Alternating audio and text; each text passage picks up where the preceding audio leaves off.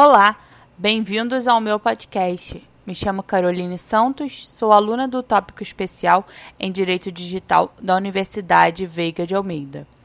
Hoje eu vim apresentar para vocês o tema liberdade de expressão e discurso de ódio na internet.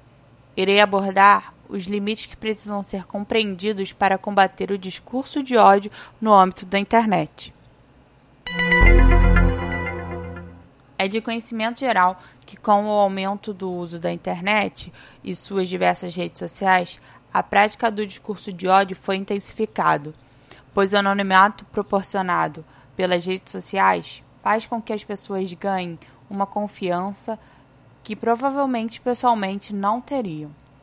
Porém, você sabe o que é o discurso de ódio? O discurso de ódio é entendido como uma fala intolerante e totalmente sem empatia. Segundo Samantha Ribeiro Meyer, doutora em Direito, o discurso de ódio é a manifestação de ideias que incitem a discriminação racial, social ou religiosa em determinados grupos, na maioria das vezes as minorias. Assim como o discurso de ódio pode ser proferido em relação ao gênero, orientação sexual, peso, deficiências, classe social contra outra pessoa. Para Daniel Sarmento, doutor em Direito Constitucional, o discurso de ódio pode ser caracterizado por manifestações de ódio, desprezo ou intolerância contra determinados grupos, motivadas por preconceito.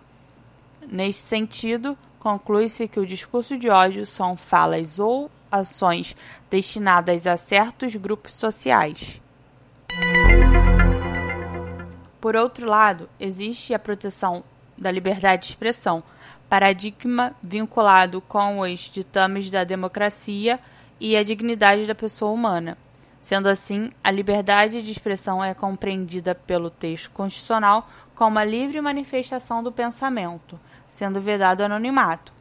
Neste contexto, é inevitável o conflito de ideias e a expressão do posicionamento em meio à sociedade. Porém, o, o que se questiona é se o conteúdo entendido como discurso de ódio estaria protegido pelo âmbito da liberdade de expressão.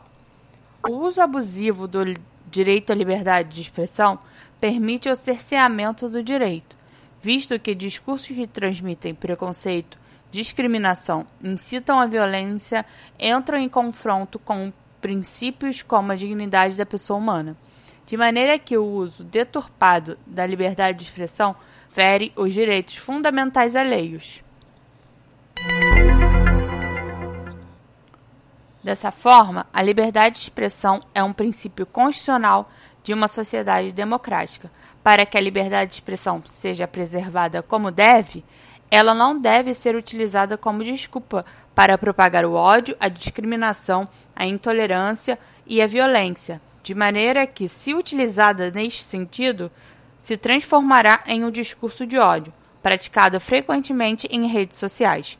Porém, tal prática precisa ser freada para que a liberdade de expressão seja exercida de forma plena.